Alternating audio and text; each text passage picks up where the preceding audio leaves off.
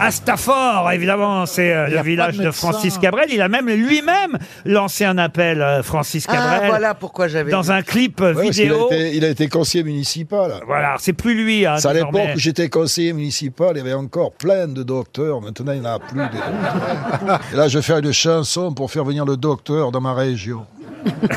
Ben oui, Je sais pas comment je vais la faire. Venez soigner mes psoriasis.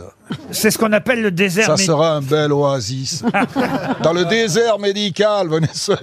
Putain, on peut en faire. C'est vrai, mais là, ils ont besoin d'un médecin. Il a 68 ans, le médecin, il aimerait bien pouvoir prendre sa retraite. Mais il est encore là, le docteur Rivière, il s'appelle. Même Oh oui, je veux partir à la retraite.